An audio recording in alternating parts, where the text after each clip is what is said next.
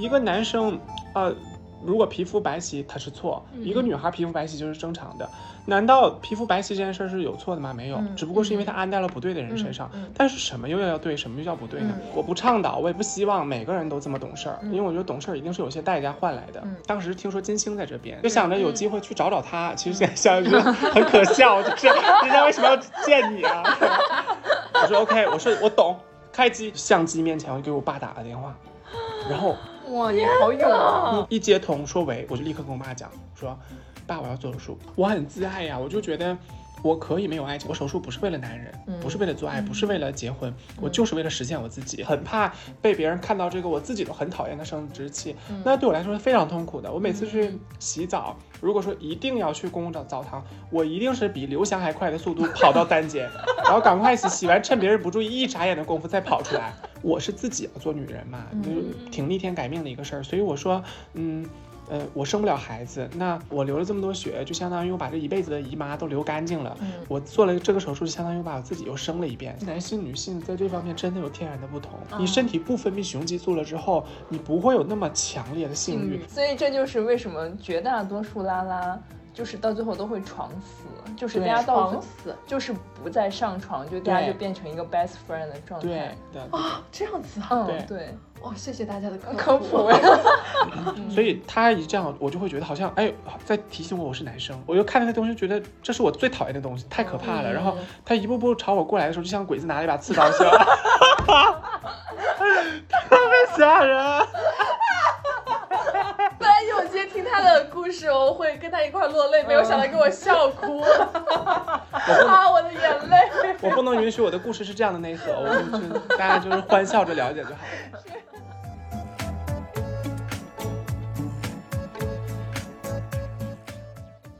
大家好，欢迎大家再次收听《快活似神仙》，我是瑞。今天呢，这个播客的录制环境其实还挺特别的，因为我第一次在公司的会议室录，并且我第一次是跟同事一块录播客。然后看了这个标题，可能大家还是会呃 get 到一些信息啊。今天采访的对象呢是一位跨性别者，就是简而言之，他以前是一个男生，他近几年呢从生理上已经开始变成了一个女生。哇！然后。已经 开始了，那我先介绍一下。哎呀，一开始讲，OK fine。那欢迎我的同事，也是今天我们采访的对象，蝶梦仙仙儿。OK，行了，你就你就这样吧，够了哈。然后呢，除了这个仙儿以外呢，我还邀请了另外一个同事，他叫 T T。Hello，大家好。T T 今天的角色呢，就是他是 对罐头笑声。对，T T 是一个非常合格的听众，因为 他他永远是非常能够在大家那个情绪之中去烘托气氛。对，因为认识仙儿这个过程非常之有意思，就是再次印证了就是。所谓吸引力法则，或者说你想认识的人，你真的一定会认识。因为其实，在你刚来公司没多久，我注意到了你，因为你身高很高嘛，你一八零，嗯。然后呢，但是因为我有朋友，她也是一八几的女孩儿，嗯，所以我当时其实没有多想的，我就觉得是一个身高很高的女孩儿，嗯。然后后来我开始觉得，我开始在怀疑这个事情的时候是。我听到你跟同事讲话了，我觉得那个声音可能不是特别自然的女生的声线，嗯，然后后来我又听说了这个事儿，是。对，等到我第一次确定你是真的做过这个手术的时候，哇，我整个人就 amazing，对 amazing，我好想认识他，我觉得好酷，就是又很有勇气，又很知道自己到底要要什么，对，所以后来你记不记得当时？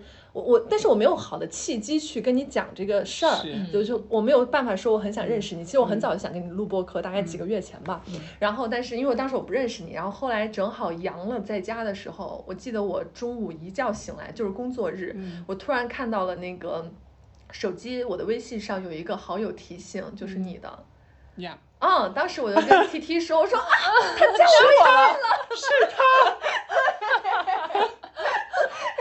觉得哇，好棒！嗯，后来就是我后来问你说要干嘛，结果你已经问到了别人嘛，因为我看到的比较晚了，但我还是很开心，就是有了一个联系。嗯嗯，后来我们开始有沟通，因为我们其实之前工作没有交集嘛，就是完全是毫不相干的部门。对，然后后来有沟通是有一天我和 T T 加班，因为我和 T T 嗯是那个工作配合最多的人。我和 T T 加班的时候看到你坐在前边儿，然后我说：“哎呀，艾玛有，因为仙儿她英文名叫艾玛，我说：哎呀，艾玛那个你还没走呢，你然后你就探出头来说啊是。”怎么怎么样？后来我就喊你过来，说我们一块儿喝酒啊，就在工位上一块儿喝酒。要不要跟大家解释一下为什么我叫艾玛呀？啊 然后因为艾玛是东北人，我就问过他，我说你叫艾玛，该不会是因为艾玛呀？对，就是这个关系。对，我觉得太太嗯非常牛好就很很直接。那样，反正就是那天吧，就是可能一个是有一点缘分，第二个是我开了这个口，第三就是你确实你也过来了，然后大家聊得很开心。开始聊黄段子，对，后来对，但是那天就是先从公司喝，然后嗯临时我们起意去外边吃饭，去外边喝，喝完之后，然后临时对一堆人 去我家喝，我就对特别开心那喝了好个晚上。几场，对，结果又过了一周呢，你又有工作的变动。对就上周我们还在喝酒，突然你工作变动说要到我们部门来，我整个人我觉得 哇哦，就会越来越近就是。很神奇。对，然后现在我我和艾玛还有 T T 我们三个人的工位就是一个三角形。嗯对就我和艾玛是卡帕，然后我跟 T T 就是肩并肩。对我们是东方三侠，对，我们现在有一个群叫 东方三侠。组建完成，现在就是 反正神归位。嗯对，就是我们的这个认识的过程讲了蛮多的，就是想说，就还是挺有缘分的。对嗯。然后今天想要就是其实是，呃，我觉得一般的人吧，不太了解这个群体的，可能都会对。他们对你们有一些好奇，或者说对这个手术有一些好奇，对，以及一些误解。嗯。所以呢，呃，我就想说，其实我自己身边的性少数群体算是挺多的，嗯。嗯因为我最多的就是 gay 的朋友非常之多，所以我其实是有一些理解大家的一些，比如说想法或者是心态的，但其实。在至少我国吧，还是挺多人不太理解这些事情，甚至不太接受，或者是觉得是变态呀、什么一些很难听的词啊。然后，但是我会觉得，就比如说我像我这样的这种顺直女，嗯。我只是一个概率。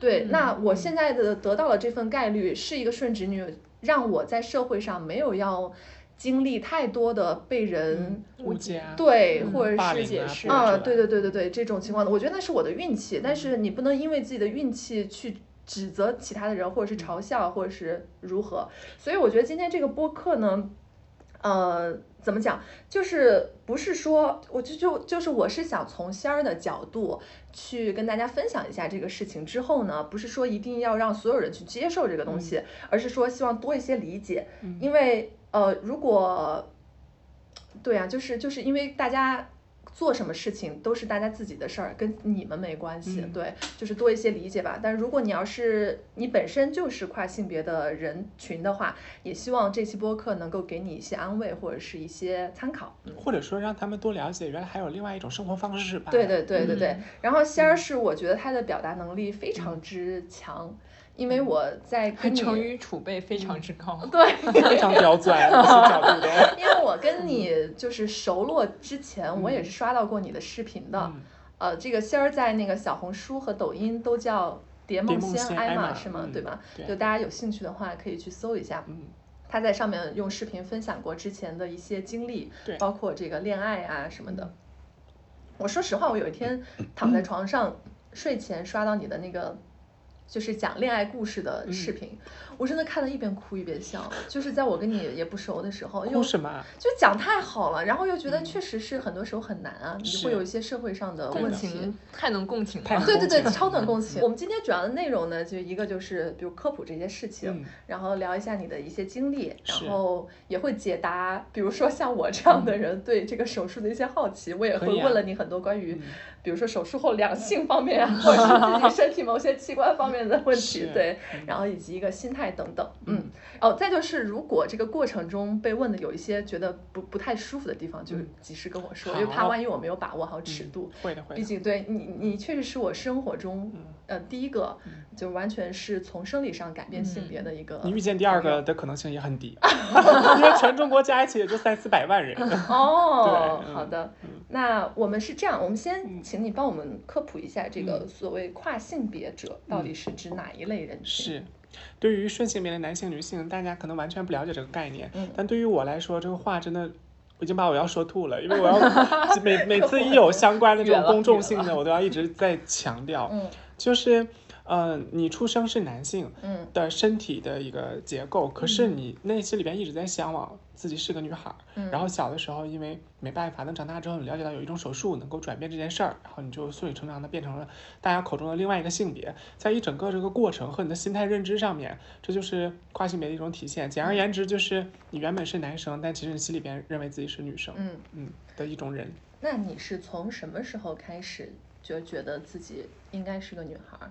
我是从真的是从有意识开始，就多少个相关的这种视频也好，或者博客也好，问我，嗯我都是这样讲。嗯就是从小学甚至更小，比如呃幼儿园的时候，就你会很不自不自觉的看到男生，你就会觉得很很想亲近他，但不是那种说好哥们儿的亲近，嗯而是就是觉得他很吸引你，觉得他能给你带来安全感，嗯而且我也会很喜欢。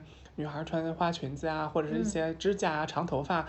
小的时候，你可以说啊、就是啊，这些东西都是外化的，女孩儿也不见得会喜欢这些。嗯。但这只是我也想说明一些大家可能很快 get 到这些点的东西，嗯嗯但内心里边那些柔软细腻，然后呃懂得倾听，以及能跟别人共情的等等的女性的特质，我也一直都有，从嗯。从很小的时候就有，对所以说由内而外，从很小就一直是这哎样子。，但是我会好奇啊，就是比如说你会想要亲近女生，但是就是像跨性别者，哦，呃不好意思，跨嗯亲近男生，嗯，但像跨性别者和 gay 也不一样吗？当然不那一样啊。你怎么会觉得自己不是 gay，而是自己觉得自己应该是个女孩儿呢？我我是觉得在中国的这个这种方这种东西的环境下啊，嗯没有几个人会不经历这个过程，就是会嗯误以为自己是 gay，、我也有过。嗯我虽然一直都觉得自己该是女孩儿，但是我知道那不可能，因为小的时候，一个是我觉得那个就是各方面的认知吧都达不到，我也不觉得能手术能变成女孩所以那时候我只是觉得自己是不是有毛病啊？就为什么会喜欢男生啊？为什么会这么像女孩儿啊？我也因此受到了很多不公平的对待，嗯所以我好长一段时间也以为自己是不是 gay，、嗯，一直都这样觉得，嗯而且我也尝试过跟 gay 交往。是后来慢慢 gay 跟我的相处过程当中，让我意识到哦，我不是哦，啊，对，以及慢慢了解到这个概念之后，哦，我发现哦，原来我是这个，对，所以也是慢慢才知道自己嗯是跨性别的。嗯，那就是你刚刚说小时候，呃，你你也会受到一些不公平的待遇嘛？就是因为我也知道你小时候是会被霸凌霸凌过，嗯嗯，是哪一些行为会让你，就是他们是看哪看你哪儿不爽？嗯就好像我其实我有点抗拒跟害怕录播课，原因就是大家看不到你的脸，大家只能听得到你的声音。嗯我其实之前有在 B 站的平台上面录过一个，就是录完声音之后，在后期给你配动画嗯的那样一个账号，然后。就是我自己觉得我录的说的话什么的都很正能量，可是嗯很多人都 focus 在你的声音的音色上面，然后超哦受到了超多人的质疑跟跟跟辱骂，就说我怎么嗯怎么样。所以我在录这个的时候，我现在也在也在有一点防备，还没有卸下来，会有点担心，会有点担心听众们会不会是在在在在 confuse 怎么回事之类的。嗯我小的时候也是因为这个关系，就嗯，其实我现在声音特别粗，但是我小小学的时候声音很细，然后长得也很女孩儿，就是很小很小只。我是上了高中才开始，突然之间就变成大猛男的。所以你知道，就在此之前，对，在此之前就是。呃，那种形态吧，就大家会觉得这不像他们认识的传统意义上的男孩该有的样子。嗯男孩应该是健硕的，应该是出去踢足球的，应该是跟其他男孩一起玩的，应该是怎么怎么样，嗯但就是完全背道而驰啊！所以大概率是那种那种，嗯，那种他没不是他们印象当中男孩的样子，嗯，。对他们会觉得我就小的时候，尤其可能，我觉得小时候霸凌就是会欺负一些和你不太一样的人，嗯和大部分人不一样的人。对嗯因为他们会觉得，啊、我爸爸妈妈告诉我，男孩该有男孩样，女孩该有女孩样，嗯凭什么你没有男孩样？嗯怎么样的啊？这是我自己后来瞎想的，因为我，我到现在啊，说真的，我我不恨曾经霸凌过我的那些人了，我不想去详细的讲当时我我我到底是被踢的哪一脚，被扇的哪一个巴掌之类的，因为我不想去苦情化这件事儿。嗯，我确实是后来。呃，好几年前吧，我回老家，大家都已经长大成人了嘛，然后有的已经结婚了。我回家，呃，特别巧，就坐出租车的时候碰到了以前的小小学同学。然后呢，他他是司机吗？他不是司机，他是他是因为我们地方很小，哦，就是会拼，对吧？对会然后那拼车个司机会一定要，比如带着，哎，我带对，带他再带他，嗯对的，对对的，对的。嗯然后他就他都没有认出来我，因为我的这个人的变化吧，然后是我主动搭讪，然后让他唤起对我的记忆，然后他就很抱歉，然后也很很就是羞赧的问我说，哎，你现在怎么样啊？你在哪儿啊？什么什么的，然后就突然变得特别客气，嗯，就羞赧的问我，赧字你能写得出来吗？就是这样这样这样，哇，哦真棒！真有文化。我特别喜欢他每次用词儿和 对玩儿。啊，不好意思，继续说。对，所以就是。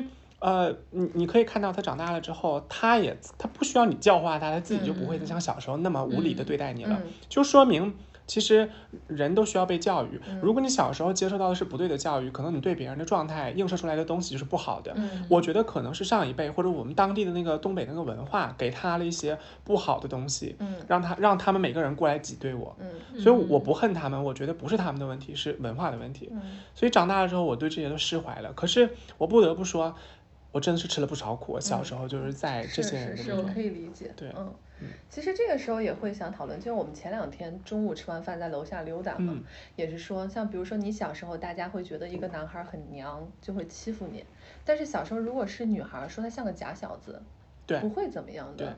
嗯所以，其实这个也也是怎么说呢，也算是一个女性话题吧。就是为什么人一旦女性化，她就要被说、被骂、被嗯歧视、被嘲笑？但是如果一个女孩儿男性化一点儿，就会觉得你好酷，你好爷们儿。嗯其实包括我自己刚上大学的时候，因为我我这个人性格嘛，你们也知道，就是。对，嗯就我嗯我是能跟嗯男生玩在一块儿的，是然后那时候我们班男孩儿就都叫我 爷们儿，就是我也不觉得有什么，嗯我我可能就是你想我上大学都十几年了嘛，对大一的时候你，被讲娘们儿就会很对，但是我我是嗯会觉得可能是觉得我性格豪爽或者是怎么样嗯，但如果现在有一个男生，如果是一个直男被讲你好娘，对那他一定会是觉得非常对对对，就是也是所以这个我也嗯觉得嗯很无语，就嗯是想说。你不就是你娘生的，你为什么要？对啊 但我每次听到都觉得很无语。所以我觉得这个还是不是近几年的事儿吧，就就真的是积淀下来的，对。嗯所以，哎呀，怎么说呢？我觉得可以从我们各各自小我开始去、呃感知到这个事情吧。对嗯。哦，然后我其实想到，就是因为我看过你那个硬糖的那个视频嘛，嗯嗯。就是硬糖采访你，他中间不是穿插了一个电影的片段嘛？是。然后那个人的脸就让我一下唤起了我的回忆，就是嗯。我们那个小地方，我小时候小学的时候，嗯当时是那个小卖部，就学校小卖部卖嗯东西的那个人，嗯。他就长得巨白，就是跟那个演员长得特别像，就巨白，然后讲呃走路也是有点儿所谓嗯。娘啊，就打引号嗯娘，就嗯。大家意会一下。嗯。然后，然后他就小时候大家就叫他妖姑。哦就是我们的方言就叫他妖嗯姑，就是因为可能妖姑在我们那边，比如说你嗯。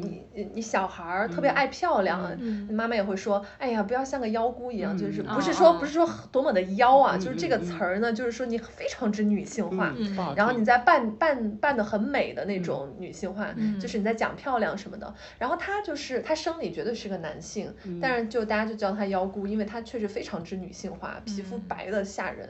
这是他的错吗？皮肤好不可以啊，是，然后但是你想嘛，那是九几年的事儿，是。是一个小镇上的事儿。嗯。然后我其实后来很多年，我时常会想到那个人，嗯。我不知道他在那样一个地方，他要怎么去生活。是。后来我初中的时候，就又回去了，然后嗯后来发现他，我不知道，感觉生活的应该也不是特别好吧，他就开始去脱煤，然后就是到处去卖，因为我们当时嗯还是会有那个蜂窝煤的。嗯然后小的时候，如果你买蜂窝煤是靠谁，比如说一个板车什么拖拖到你这个小区了，哦，还有对，然后拖到嗯小区之后，大家如果需要的就会下来买，然后就搬搬上去啊什么的。嗯然后对，后来他就开始去拖煤去卖煤了。嗯，这个应该是我我初中应该是最后一次见到他。哎，我真的不得不打断你，去嗯简单讲两句这个事情。就是我之前听罗胖讲过什么叫脏，就是罗胖罗罗振宇。哦，我也在想是不是他。对啊，就你你你米饭在碗里的时候，嗯它是正常的，它掉在外面它是脏，它字写在纸上它是干净的，但写在墙上或者是墨水甩到别的地方它是脏。嗯一一个男生呃，如果皮肤白皙他是错，一个嗯女孩皮肤白皙就是正常的。难道皮肤白皙这件事儿是有错的吗？没有，嗯只不过是因为他安在了不对的人身上。但是什么又要对，什么又叫不对呢？嗯我跟这男孩异曲同工，为啥我小的时候被欺辱？一方面是因为或者说最开始最开始就是因为我又矮，然后个声音又女孩，然后性格又比较温柔，是因为这个原因成为导火索，被开始被欺辱。然后我的反馈给大家的并没有多强烈的去抗拒这个称呼，然后我就可能比较懦弱或者怎么样的，然后大家就发现啊，你看沉默的螺旋啊，就开始。然后一开始可能只是几个有针对性的人，他打你或者干嘛。后来一些人发现啊，他既然这么好欺负，那大家都说他。甚至等到后来，老师也没有站出来替你讲两句话。老师也说他觉得你这样不好，怎么样？你学习又一般。然后老师也在讲。于是乎，在整个那个环境里边，就再也没有一个人肯为你多说一句话了。他也怕把你拯救出来了之后，他成为那个掉到深渊里的人。所以我是在这样的一种状况之下，越陷越深，越陷越深，一直到最后我辍学了。因为那个环境对我来说，等到最后，如果我不走，我会窒息。太可怕了。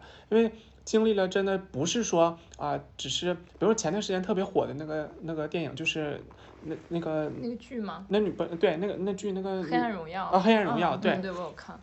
其实，在啊几年前呢，我看过那个呃那个长得一米四的那那个作家叫什么郭敬明啊，sorry，我不 好意思，就是我感觉我会被个我会被那个 sorry 真的是对。对，就是你拿标签去贴人家，然后你再说你自己，是不是？不好意思，大家不好意思，因为我确实忘了。就是郭敬明，郭敬明之前他拍了《小时代》的时候，很多人在骂是烂片，但我当时真的好超爱看。然后我觉得呢，启蒙了我一些审美。后来他拍了一部《悲伤逆流成河》，也被很多人骂，说那就是一部啊，就是什么 M V 或者怎么样。只有我像个傻逼一样，当时我是看的夜场，我晚上在那，我边看边哭，边看边哭，拿纸都不够了，拿一整包。为啥？就是因为我想到了太多，他会表现的有点戏剧化，没错。可是我想到了太多，就是曾经不被尊重的那些瞬间，特别难过。因为我就觉得，嗯，就是我举个例子，就是，呃，小混混嘛，那他对谁可能都是那个样子，那我能理解。那有我们当时班级有五个女孩，她们长得特别漂亮，然后五个人总是一起玩，然后呢，呃，我其实很蛮想融入他们的，因为他们平时看起来啊那么活泼，那么阳光，看起来就像。对，然后呃，有一天一个契机，就是我们去吃米线的时候，然后我们碰到了，然后他们就开玩笑说：“哎呀，你也在这儿吃啊？那要不就是说啊，你请我们去一起吃吧，吃完饭我们可以一起回去去那边玩，怎么样的？”我被这个邀请震惊了，我多开心呐！就是他们肯邀请我，付钱算什么？我付，我付了。这件事情不是终结，它只是开始。随后的几次，只要一吃饭，他们就会叫我。然后其实那意思很明确，就是你来给我们付钱，我愿意呀。那我其实上小学我没有多少钱，所以我会回去悄悄偷我妈妈的钱回来付这个钱。为啥？我就要维维维护住这份来来之不易的打引号的友谊。这友谊的虚假来得快，走得也快。没几天吧，她其中一个女孩的男朋友就到我们班来找，说谁叫李然后她凶神恶煞，我很害怕，我就没有回应她。结果他。就是被别人指指指认我，然后就到这边找我说让我放学等他，然后我没等他，我就很害怕，我不敢，然后背了书包等放学赶快跑，还是被他逮到了，然后他们几个好几个男生，然后把我带到后面去，连打带踢带带薅头发带骂，告诉我让我离那女孩远点，怎么怎么样的。其实整件事情我最难过的不是被打，因为这种打我上学的时候挨过多少次了，我已经变得有点不要脸，有点麻木了。我就觉得打吧无所谓的，你打他打都是打，但是我是我难过是难过在。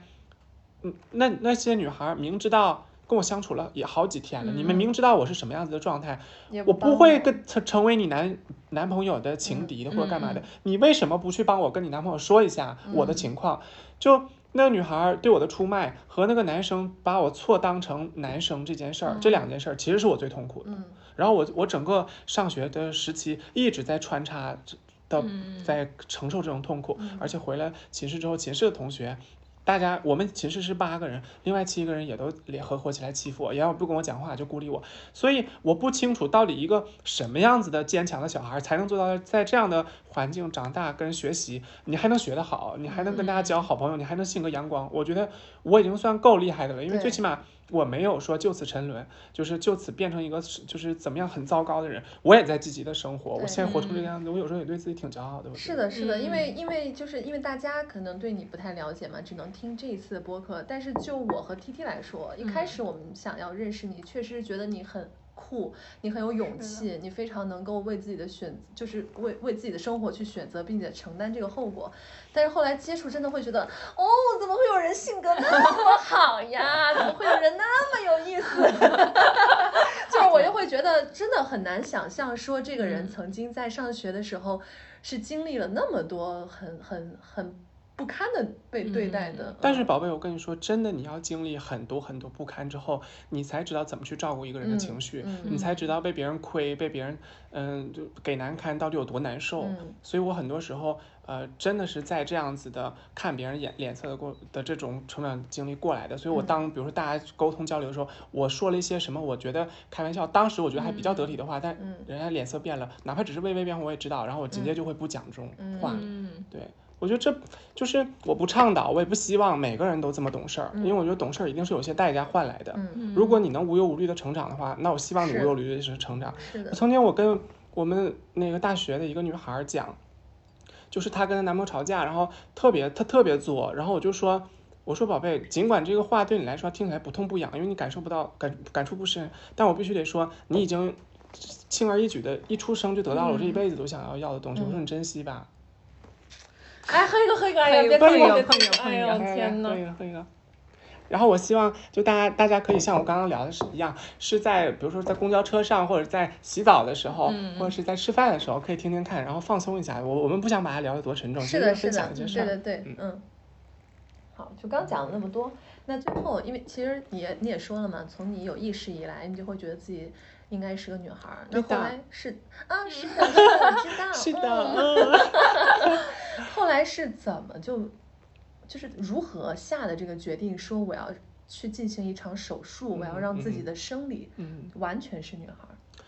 因为就是呃，在不明不白、不清不楚，也不了解怎么样才能达到自己想要的生活的状态之前，我对我的人生是整个失望的。嗯，我就觉得我这辈子就这样了。嗯，那因为我妈的婚姻生活是不幸福的，我就我就觉得我这辈子，当时当时上初中的时候我就开始想这种问题了。我说我这辈子就这样了，但我妈不幸福，我这辈子我为了我妈，嗯我也要多赚点钱，然后。把我妈的生活带好了，我就只要自己多赚钱。然后我想象了一个场景，就是我买了一套很大的 house，然后有一个很很大的落地窗，然后是高层，然后我在那边拿一杯红酒，品味着孤独，然后就给给自己的操蛋的人生 下一个注解。尽管我们现在也喝了红酒，但我觉得跟我预想当中的不一样。我现在有爱，是是是是，为爱干杯。妈的，忘了你说忘了，我想今天想讲什么了？就是 有爱就忘了。一杯一杯酒，把所有的话都给咽回到肚子里了。就是说，怎么下的那个决定？对对对，要从生理上改变。对，就是那个后来呢，我是被霸凌到辍学嘛，然后我就高中的时候，对高中的时候辍学之后，我爸竟然让我去当兵了，可笑吗，姐妹们？我我爸让我去当兵，我就去我就去了。因为他觉得你缺少阳刚吗？对他，他他以为我能逆转回来，然后我当时也不懂啊，我就在想，嗯，去吧，也许可以吧，我也不懂，然后我就去了，结果就去之前他把我头发剃，把我头发全剃光了，我我我第一次人生当中第一次，整个脑袋像一个卤蛋一样，我很难过，你知道，然后我我到了部队也是特别割裂感特别强，非常难受，然后我就。跟我爸妈讲说，我想要回来。其实那是我人生当中很少有忤逆我爸的时候，因为我一直都在外地念寄宿学校，我被欺负、被打干嘛，我爸都不知道。然后我第一次忤逆我爸，然后跟他说要回来，然后我爸当时就跟我妈来接我，然后就一直劝我说，呃，让我留留下来，然后说，嗯，你当了兵出来之后，你会被分配工作，在当时。然后我妈就当时牵着我的手，其实我很心碎。我现在回想起那场景，我妈牵着我手说：“你知道妈过的是啥生活？妈就指望你了，说你为了妈行不行？你在这儿，你在这儿挺住，你挺住。然后等你毕业了，等你在这出来之后，到时候妈上你那儿去给你做饭什么的。”我说妈，你这个条件很诱人。我曾几何时我也是为了这个事情在在奋斗，在生活。我说但是妈，有些时候我可能高估了我自己的能力，我真的是是受不了了。我可以为了你，我可以，因为我走的时候，我爸在当地办了酒席，很多人都知道我去了，嗯，所以我说我可以不丢你们脸，我说我死在这边了，我说我死，我我说我那个我在这儿我就直接自杀，你们就回去不要提。哦，我的宝。然后那个 还好没有纸巾。太他妈巧了，然后我妈当时，我妈当时就说，那个就正正在原地怔了半天，因为她没想到我会这样讲，然后，我爸先。看了看我，然后我爸走了。我爸说，跟我妈说说，他说你看看你那好儿子吧。然后我妈回头瞅瞅我说，你太让我失望了。然后我妈也走了。我当时就觉得，我这十几年就是一场梦。嗯，我为什么每天被别人打、被别人侮辱，我还要活着？是因为我想好好、好好的拯救我妈。我觉得可能是我人生当中一个使命。但我妈那天也不指望我了，那我觉得，嗯，好，那我人生可能走到尽头了。对，所以当时我回家了，回家之后就果不其然，我爷爷奶奶呀或者一些邻居啊什么的看到我，他们会开玩笑，我觉得哎，你看逃兵回来了怎样的？我是回来第二天嘛。我到处我我先说一下，我就这个行为是非常不对的。我我我做过，那是我年少不更事，大家千万不要做这种傻事。我当时跑到很多药店，因为当时一家药店不卖那么多药，我跑了好几家药店，然后买了很多药，然后揣到兜里边，然后等到晚上吃饭的时候我也没吃，我就等到大概九点多吧，大家都睡着了，然后我们。我家住在旁边，因为我们那边有很多煤炭生意，我有一个挖出来的干石山，我坐在那边，然后下面有个水泡子，水泡子上面有泛着波光粼粼的一些脏水，然后我就在想，嗯，蛮好的，有一有一座被挖挖挖掘地而起的干石，都是一些废料，然后和一个脏了吧唧的水泡子，我就跟像我这种烂货，我就应该在这种地方，对，在这种地方结束生命，然后我就把药喝了，嗯，然后喝了，然后。当时当时就是咽了咽了哦，你给我吓一跳。对，然后当时还感觉特别噎得慌。第一感 感受不是不是。你他妈的讲这种故事，突然就是无时无刻不要向大家表达是一个多积极的人，就特别噎得慌。然后嗯，后来就是因为我爸我妈有察觉到我的不对，嗯，对，因为我在做这件事情之前，我有握着我妈的手跟她。交代说希望他能好好的或干嘛，然后后来我爸我妈就找到我了，然后他就带我去洗胃了，所以我没有什么啊大的生命危险。可是经历那次事情之后。呃，我我其实，在医院躺着的时候，我想了很多事情，但我也没有说从此以后我要把人生翻个新。嗯，是在那个阶段，我碰到了我人生当中贵人，就是我爷爷的哥哥家的孩子，蛮远的关系的一个姑姑，她家庭条件特别好，她就是现在她在北京开开很大的店，然后很有钱。她是正好回家奔丧，然后听说我这事情，然后就过来，特别像一阵春风一样问我说要不要去北京待一段时间。嗯，然后我本来想说去妈的，老娘要死，谁要去北京？然后啊，北京。没去过，好，然后就去了，然后到了北京之后，啊，什么叫老娘都要死了？就当时那就哎，你说一个一个马上就是心如死灰，都已经自杀过一次的人，应该是对任何事情都没有眷眷恋了才对。哦，你是说假可能会有这种？不是，我当时就是我姑姑在邀请我去北京的时候，然后我现我我现在调侃当时的自己，就说那么一个心如死灰的人，但是竟然会因为突然想说，哎，北京我没去过，然后就去了，对，然后到了那边之后。就是我姑姑是个基督教徒，她会带我去首都教会，然后，当然平时还有特别特别多很很照顾我情绪的很多事情发生。然后那天是有首都教会的一些兄弟姊妹们分享了超多超离奇以及超震撼的故事，我被打动到了，我就觉得好像我的事情也不算什么了不得的事儿。然后等回去之后，我跟我姑在停车场，我是人生当中第一个倾诉的人，就是我姑，我就跟我姑说了。我这十七年、十八年以来的遭遇，然后边说边哭，边哭边说，那鼻涕鼻涕都织成了一张网，特别夸张 真的，对，然后嗯，就是特别开心。讲完之后，我姑很理解我，然后我姑说你未来的路可能会很难走，但是她说没关系，姑支持你。我是那次突然之间就感觉，妈的，老娘十八岁了，重生了，十八岁成年了，但我重生了，我就决定要好好。为自己打算接下来的人生，我其实没有不是重点，所以后来我就开始又重新想着说，到了怎怎以什么样的方式再入学，怎么怎么样的，然后就开始回去复习啊，特别努力的学习啊，然后上高中上大学，上大学，然后呃考工作啊，怎么怎么样，是这样这样这样慢慢一步步过来的。我是等到了上海之后，二零一八年之后，我就是工作了嘛，然后。嗯，当时听说金星在这边，就当时对，就想着有机会去找找他。其实现在想想 很可笑，就是人家为什么要见你啊？然后就是你你被你被就是人人不都图碎银几两嘛？碎银几两可以解万般忧愁。就是我我对，就是时不时要跟人 甩两句词，对，像甩大鼻涕一样，就是。对呀，对，就扯一扯的，一会儿我又忘了要讲什么。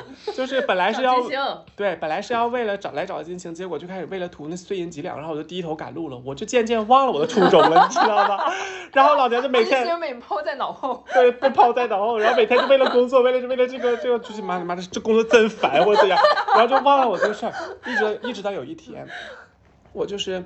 呃呃想在网上看到了一个之前的前辈，他叫汪新磊，他就是嗯。做了这个手术嘛，然后生活也蛮好，然后当模特怎么样的，然后哎我们看过那个对的嗯。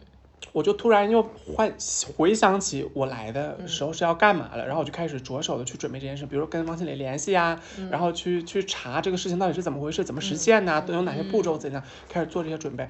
然后等到第二年，我就跟王新磊很快就一起去了泰国，去、去咨询手术啊、医院呐、嗯对，其实他是很早就做了手术嘛，所以他当时相当于是也陪你们一块儿去玩儿，而且陪你去不不不咨询。他是做了大概有十年了，十多嗯年了。嗯做完之后，就是你身体会有一些小问题，哦比如说内分泌失调啊、哦肥胖啊，哦或者是血血液怎么怎么样啊，哦他就去那边去查这些东西去了。嗯然后我是要去咨询手术，所以我们嗯算是同一个目的地吧。嗯对，然后我们就去好多对，另外就是有一些细细节和和隐私不方便讲，嗯对对对，嗯嗯嗯所以我们就去那边嗯啊。然后后来等再回来，我就已经笃定了要手术了。嗯嗯，是这样的一个过程，但是就是这些事儿都是我私底下做的，但是其实我没有跟父母讲，嗯我也不敢跟父母讲。嗯我是什么时候有一个什么契机呢？就是因为我在做这个事情的过程中，我会录视频，我会发发照片什么的，在我的呃微博上面，嗯然后就有两个北京的。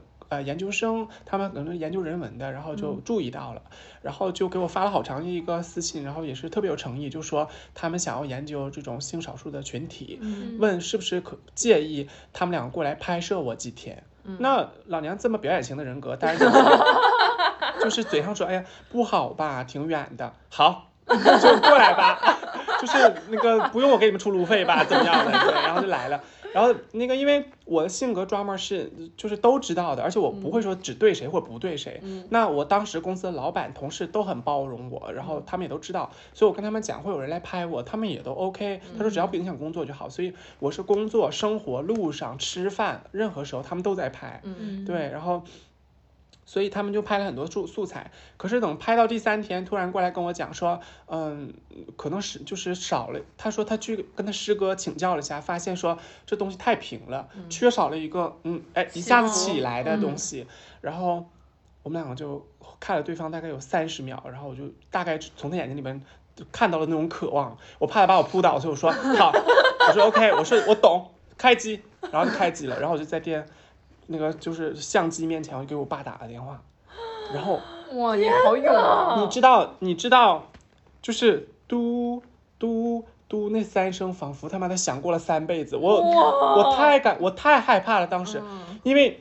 我小的时候，因为我爸，我爸其其实我对我还我还有一个事儿没有跟大家讲，就是我小的时候被大家欺辱到那种程度，还有很大一部分原因是因为我爸，我爸在我们那种很小的地方其实是蛮出名的，我爸他是一直都是就是经商啊，威风，对，然后就是在当地就是那个蛮仗义的，所以蛮多人认识。他们就觉得，哎，这样的一个爸爸怎么会生出一个这样的儿子？嗯也有这个原因。所以我爸一直都是那种在别人面前特别爷们儿的人，在我心里也是这种人，我就怕他接受不了会杀了我，然后我就不敢跟他讲。所以那一次我觉得没有相机，我也我可能又不知道什么时候才会敢跟我妈讲。然后当时我也害怕自己讲不出口，所以一接通说喂，我就立刻跟我妈讲说。爸，我要做手术。我连什么喂你好或者怎么样，或者说什么啊，我今天有个事儿跟你说都没有，就是爸我要做手术。然后我爸接下来之后，听到我说这个话，然后迟疑了一会儿，然后就说：“我最怕的就是这个事儿，我最怕的就是这个事儿。他其实意识到了，嗯对是大家都不戳穿嘛。”他也说了三遍，就跟那三个那三个嘟声是一样的。嗯然后我也没吱声，然后我爸就说：“你等我跟你妈说一下吧。”然后把电话挂了，就隔了一分钟，多一秒都没有，他就给我发了个视频，我妈在地上抽搐了。天哪！我妈有心脏病，太吓人了这件事儿。反正后来不管怎么讲吧，你讲出来了，然后后来慢慢慢慢慢，我们就一起努力去解决它，也各种各样的，又是去看医生啊什么什么的，然后慢慢慢慢就到今天了。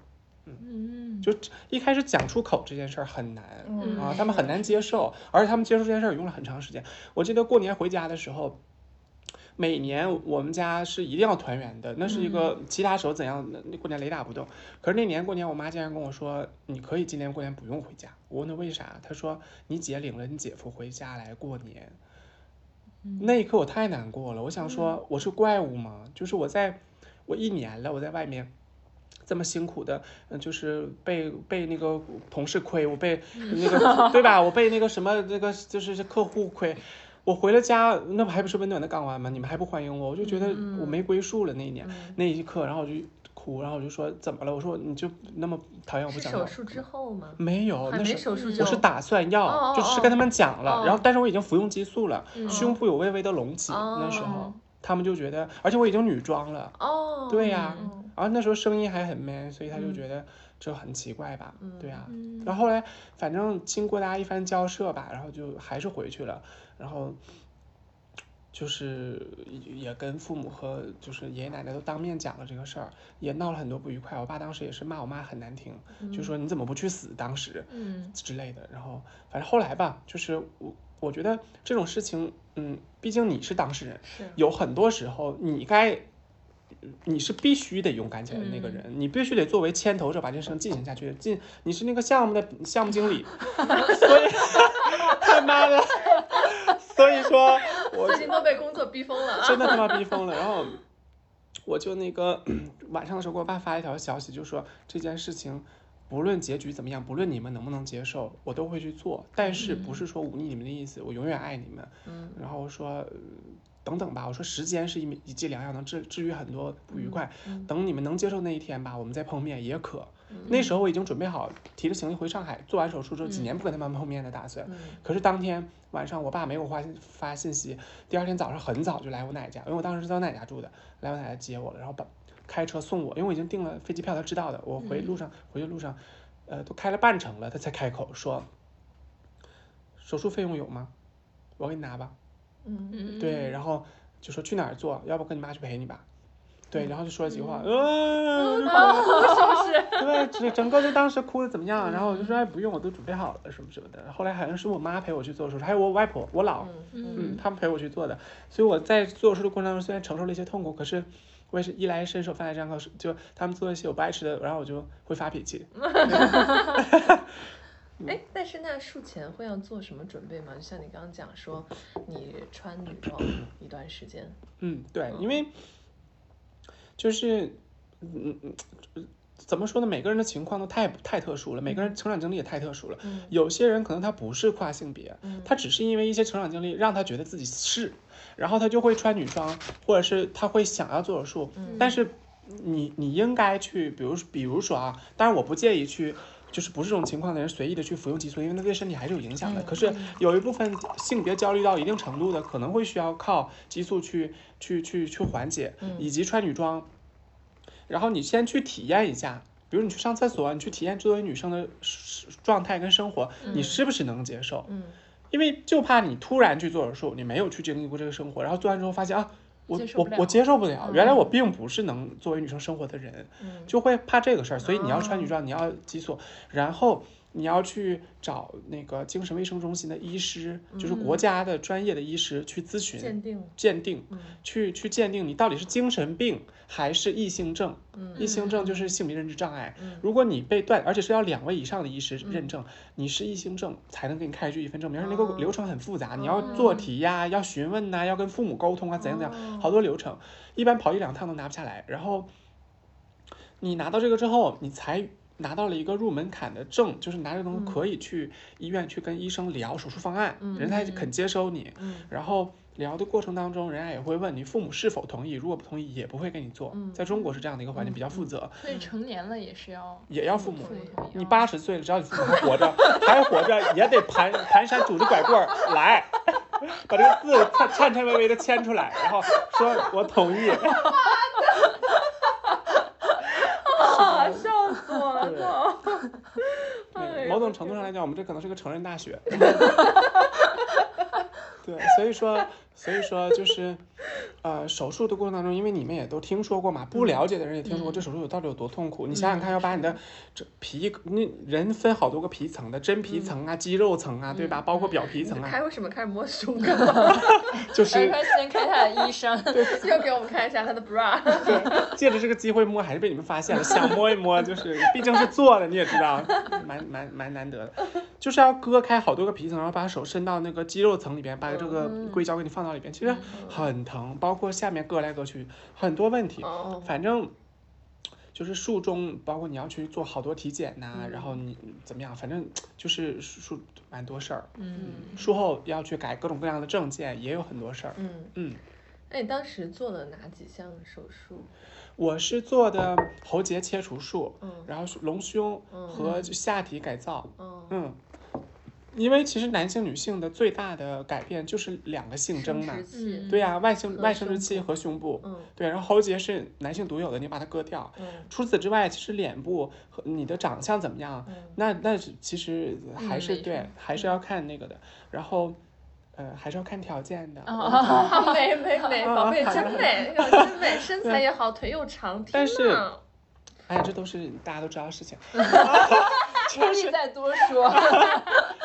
声音的话是一个蛮难的事情，就是他没有办法嗯通过，不是说没有这样的手术，而是现在这样的手术在中国也好，在泰国也好，就整个世界它都是不成熟的。你可以去做，因为这手术的这个呃就是原理是说要要把，因为你男性的声带是又厚又宽的，是要把它割薄以及把它折对折，这样的话就变又短又薄，这样它就会发生的频率上一个档次。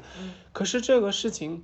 嗯，就是特别不成熟，会有很多很多后遗症，以及可能声音并不见得会像女生，只不过是可能哦尖一点，对但是我觉得就是你没有办法知道你手术以后你的声声音线到底是什么对样。的万一你是变尖了，但是你不喜不好欢，听嗯嗯，这都是风险。所以你就没有做这个声线的手术。对我曾几何时其实很严重的焦虑对是自己的声音，嗯然后我想去做，已经决定好了。可是当时给我做手术的医生，就我我们当时惺惺相惜，我认他做干爹了，对。嗯然后他就他就劝我说：“你这手术千万不要做，说嗯现在没有嗯不合适，嗯你去练吧。”就所以现在就每天都夹着声音在讲话。我可以听一下你之前的声音吗？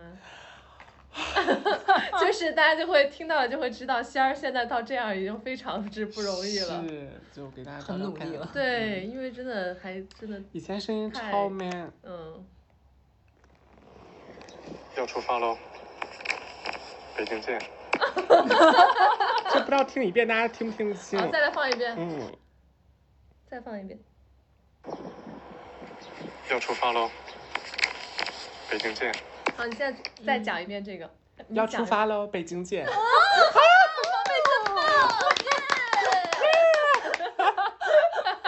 哎，不是，如果说时间那个啥的话，我还想，我还自告奋勇，还想要再放下之前听的唱的歌，哦，来，我找一下，在这里。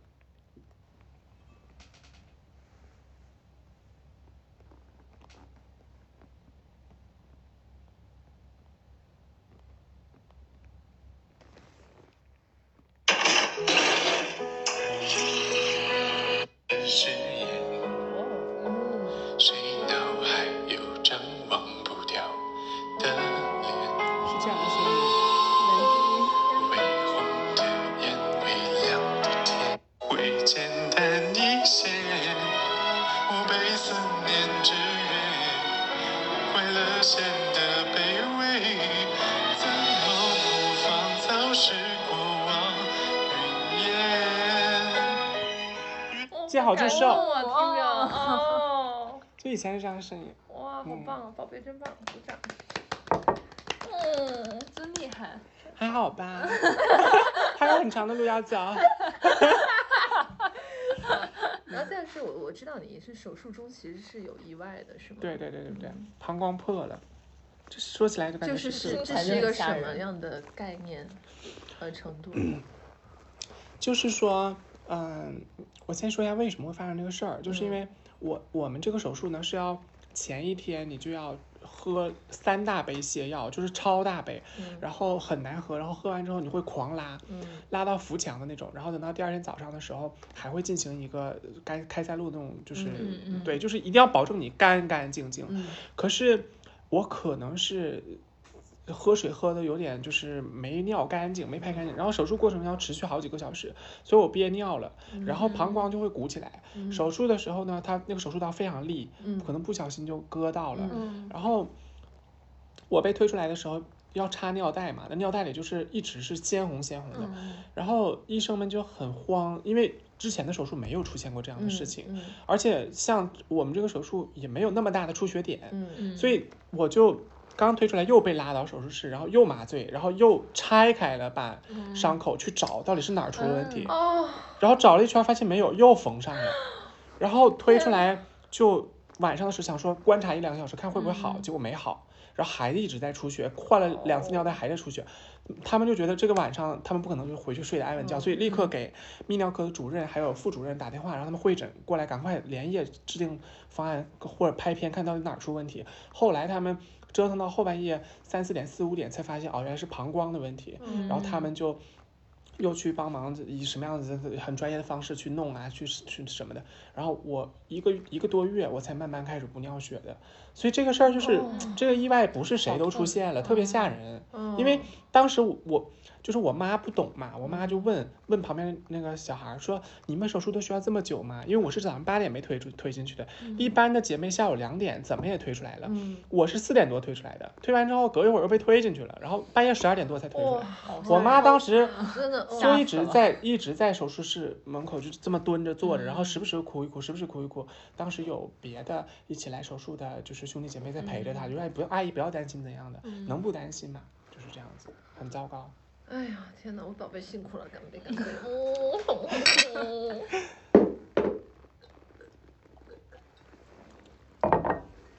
给宝贝倒酒，宝贝辛苦了，辛苦了。哎 来你是不是还跟你妈说了一句什么？就是你自己是选择做女人，对，就是我我没有想到这句话在社交媒体上会引来这么大的反响，很多人会因为这句话就是说泣不成声，就说太棒了，活得太通透了怎样的。我倒没有真的这样心里边觉得这么自傲的觉得我怎样怎样通透，我只是觉得没有几个人被逼到这种程度，嗯恰巧是我。那嗯，我也尝试过放弃，呃，就是破罐破摔去死或者之类的这样路，后来没成功。那我觉得我其实是个挺极端的人，那我就好好生活。所以，自从我决定好好生活之后，就很少有什么事情能打败我。然后我当时去做手术的时候，我劝我奶，我是跟她讲说，嗯，我说这个是我人生当中最大的一道坎儿，我一旦过了这道坎儿，从今以后。海阔天空，再也没有任任何事情在我这儿叫大事儿，我都能挺得过去。然后我奶我是安抚住了，但我妈不是一直在哭嘛，所以那天呃都已经好像这个这个手术意外出现十多天了，然后一那红色已经变淡了，我就跟我妈讲，我就说，哎，你不要哭了，我说，嗯，你应该这么想，就我是自己要做女人嘛，就是挺逆天改命的一个事儿，所以我说，嗯。呃，我生不了孩子，那我流了这么多血，呃，我我我我流了这么多血，就相当于我把这一辈子的姨妈都流干净了。我我我我做了这个手术，就相当于我把我自己又生了一遍。所以我说，我九月十八号那天是也是我的生日。嗯，七所以那天做的手术，对自己选择了新的人生。对对对，就赋予了一些意义吧。嗯真不错，谢谢谢谢大家。感动。感觉 T T 快哭了，刚才那个声儿已经很像他喝多了哭时候的那个声儿了。嗯，对，然后还有还有就是我我好像听那个之前看你分享过，就是关于这是做了不少功课的宝贝。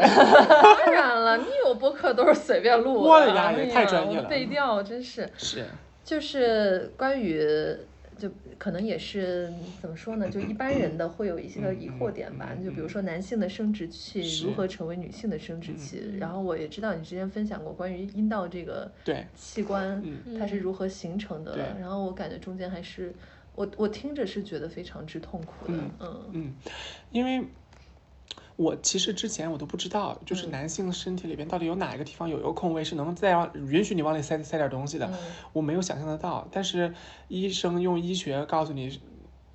一一切都有可可能，医生生把是把一个浪荡在外面的东西给你塞回去了，所以我是觉得确实蛮神奇的。然后，呃，但是你你觉得神奇之余，在这个实操的过程当中，你也确实是要亲自去经历很多痛苦，就是他因为是做的嘛，所以、嗯呃，他是都是创面，都是伤口。嗯身体都会有它的认知，他会把它认知为是伤口，所以他会想要想想尽办法去愈合它。嗯。所以在手术不能动的那个阶段，医生都是要每天换纱布的，塞进去拿出来。你别看是一天一换，听起来感觉很时间很很密集，但其实它一天就足够会有粘连在一起，嗯。所以医生都会就是假装呃跟你聊天，好像今天天儿怎么样啊怎么样，然后是呃一下子就扯出来，啊然后就很痛，哦。而且它不是只放一个，它要嗯你也知道也比较深。就是可能要多塞几个这样子，然后 对，所以就相当于医生跟你说说话，哎，说一句话，哎，他妈的就有完没完，怎么想说，对。听得我就很疼的一个事儿，听得我当下好痛。对的，所以在那个过程中最容易愈合的时候，你就要用这种很痛苦的方式挺过来，然后等好差不多了之后回了家，你要每天都用那个专业的模具，其实就是呃女生们晚上常常来安慰自己的小公主。对，你要拿它去时不时去通一通之类的。疏通一下。疏通一下，对，然后就是后呃一个月左右，甚至半年左右之前，你都要每天通，然后等之后就是每个礼拜通，再之后每个月通，等比如说像我现在，我几个月通一次就够了，就防止它不萎缩就可以了。但就是几个月有一次性生活就够了咯。哎呀，说什么说什么啊！天哪！哦，所以其实它的这个就是原理是先把就是属于男性的生殖器给切掉，然后再从就是当下那个地方开一个，不是，就是呃。睾丸的东西是完完全全男性专属的东西，嗯嗯就是把它扔掉拿掉，嗯然后剩下的皮的组织是可以用的。然后那个、就是阴茎是吗？是可以用。呃，阴茎的那海绵体也要扔掉，嗯因为那个嗯是支撑男性能勃起的东西，嗯所以大概率就是海绵体和那个睾丸扔掉，嗯剩下的软的软的那些东西就是皮那些都是可以用的。然后在里面再对，然后他就开始哦去，你知道缝缝补补三年，嗯缝缝补补 又三三年，就是做一些有的没的一些改造成。做成女性阴道的形状，然后把它呃填填到对应的位置。对它，因为我我的这个下腹部有两个眼儿，就是现在当然已经长好了，就是当时做的时候会有，然后屁股下面也有两个眼儿，就大概率可能里边用什么什么就是筋或者是用什么东西给它嗯可能记住，一有有一个阶段需要把它固定位置，嗯所以那时候会这样做，对。然后，但是万一你们不是也见过吗？我给你们看过照片吗？对对，就是很神奇。那天那个跟就我们中午吃完饭遛弯儿，然后跟仙儿聊到这个问题，他说他要给我们看一下什么那个地方的疤，我当时以为是他要给我们看这个疤，对 我也是。你也是，我以为他要给我看那个疤，后来手机拿过来，还说他说我不是谁都看，不然别人会觉得我像变态，结果突然就是整个阴唇的样子，展然后现在眼前然后我想我当时应该说什么呢？然后我们就觉得好真哇，好真哇！但确实说实话，真的很确实很真很真。你们要理解我的心态，就是毕竟这么多年椰子厂子，很怕被别人看到这个我自己都很讨厌的生殖器，嗯那对我来说是非常痛苦的。我每次去洗澡，如果说一定要去公共澡澡堂，我一定是比刘翔还快的速度跑到单间，然后赶快洗，洗完趁别人不注意，一眨眼的功夫再跑出来。就是手刀这样跑？你都是准确来说是功夫里边这周星驰的跑法和和袁华的跑法，完全看不清圆球，根本看不清脚。跑出一道残影。对，所以做了手术之后，相对应的你肯定就会突然变得那个呃外阴牛逼症，就是想说老娘可以给看怕什么呢？嗯所以我去洗澡，现在反而就是说什么洗澡，我那我只去公共浴池，就是在家洗 就展。示给所有人是吧？对，如果说非要在家洗，身材如此傲人，对，在家洗我只洗鸳鸯浴老。娘的下体如此漂亮。就是人家说好翻面，然后我就对，人家说我翻翻的是左面哦，然后我就还就是。好烦，特别牛逼。不要搞得我的节目被和谐。好，那那现在已经重生了啊！我问一下，哎呦，嗯，好的好的，那我问一下关于手术之后的一些啊，比如说呃，嗯没有子宫嘛，对吧？所以也不会有例假，对嗯，然后就像你刚刚讲的，也不会是有生育什么的，对的，嗯，但是那这个嗯就是说到性生就是活了，对，是 说到性生活的话呢，这不能聊吧？这可以吗？呃，我们这样这样这样说，就是就是如何是会有快感和高潮的 因为你好像是说你奶奶还是谁问过你，对，我奶当时吧，就是我说我要去做手术嘛，然后我奶其实是一个特别有智慧的女人，她知道这个时候已经跟你讲了，哎，你不要做，怎么怎么样，已经没有意义了，所以她就是想要从反面去问我对于女性的认识，看我了解的透不透彻，你确你决定好了嘛？然后就问我说。你能，你你你做完了手术能有快感吗？能性生活吗？然后怎么怎么样？就问我这些，就一些大家认为老年人一定不会问的问题，以及我奶后来听我说了一些之后还感慨说，为什么要从一个玩人的人变成一个被玩的人？当然这是老老一辈的一些不对的看不对的观点，他们那个年代就是女性社会地位就是的对的很低嘛，对的对的嗯，所以我奶不理解。但我觉得这句话还是很震撼。对对，我也觉得，我要把那音量拉高一点，刚才说的好小声，因为我因为我有点害怕说这个，怕被怕被骂，你知道 吗？行，那所以就是会有性高潮，会会，那它的原理是把之前男性的那个可以感知性高潮的神经搭过来了吗？对，因为说真的啊，就是我不知道，因为可能是因为我的情况的问题，所以我有稍稍去了解一些生理方面的事、嗯知识。就是胚胎大概在呃几个月之前就是不分男女的嘛，嗯然后那个呃是慢慢慢慢的。呃，到了该分男女的那个时间段，才从那个其实原本都是女性的那种、那种嗯状态，嗯是从女性的那个，嗯就构造里？对，嗯就是那个阴蒂的部分慢慢长成嗯，长因为你知道，很多跨男他们会打针打那个雄激素，慢慢的嗯他们的阴蒂就会长跨长。男是说跨性别男性、哦。就是以前是女生，然后现在是男生。哦，对哦他们打激素了之后，声音会变得非常 man，然后嗯。下面的阴蒂的部分会慢慢长成一个小阴茎。对，哦。是那个部分，嗯其实是那个部分。哇。哦，嗯，所以其实男性女性没有你们想象当中，嗯，真的有那么么差别那么大。哦其实，在某些时候他们是是趋同的。嗯。哦，酷，嗯，哇，我不知道会长出来。对，我见过，就是它那个东西不大，大概就只有个两厘米的样子，哦但是那个形状就是，哦哇会有好哇神，奇，对，好吧。好牛啊！哦，那术后，因为刚才也说了什么塞纱布什么的，感觉挺痛的，要恢复多久才可以正常的性生活呢？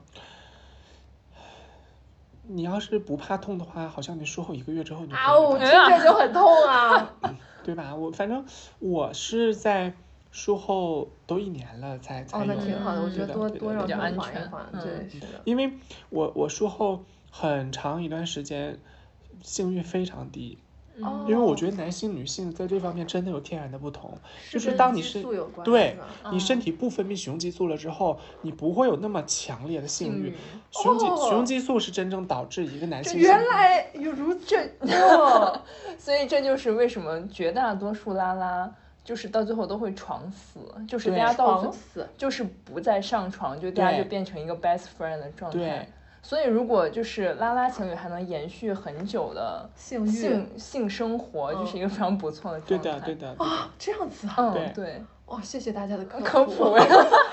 这是一个科普专题。哦，是。对哦，但是因为因为就是就是社会中经常会说男的如何如何要，或者是对突然之间他就想怎么样。对但是今天是我第一次听到，就是因为你是有这个转变嘛，你身体的激素有这个转变，我才说哦，原来这么的明显，差别这么大。没错，完全就没有感没有没有性欲了，是隔了一年多慢慢恢复好了，可能才会好一些，然后开始想说嗯 do something 之类的。